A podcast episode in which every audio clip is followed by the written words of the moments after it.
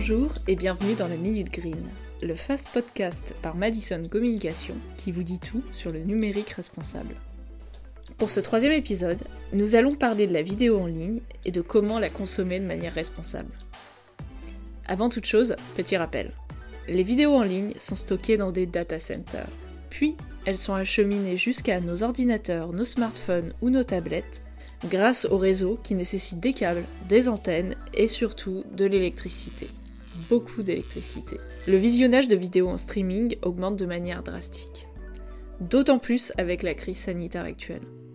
Pour vous donner une idée, les émissions de gaz à effet de serre des services de vidéo à la demande type Netflix ou Amazon Prime sont équivalentes à celles d'un pays comme le Chili. What? Vous vous en doutez, on va pas pouvoir vous donner la solution miracle. Tout simplement parce que tout ne dépend pas de nos consommations individuelles, mais plutôt du système qui les produit.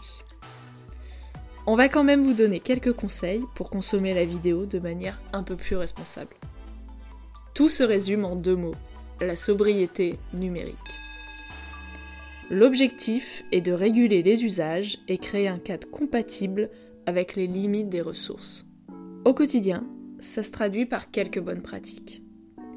Pour commencer, Désactivez la lecture automatique des vidéos sur votre navigateur et vos réseaux sociaux. Ça vous permettra aussi de ne consulter que les vidéos qui vous intéressent vraiment. Ensuite, réglez la résolution des vidéos en fonction de vos usages.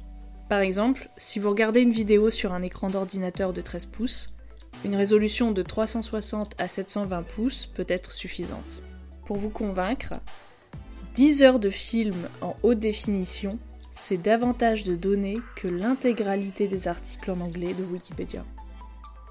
Enfin, sur l'écoute de la musique, préférez les morceaux téléchargés ou les radios aux clips vidéo. Autrement dit, au lieu de lancer YouTube pour écouter vos morceaux préférés, utilisez les outils dédiés uniquement à la musique. On espère que cette troisième minute green vous a plu et vous sera utile. A très vite pour notre prochain épisode.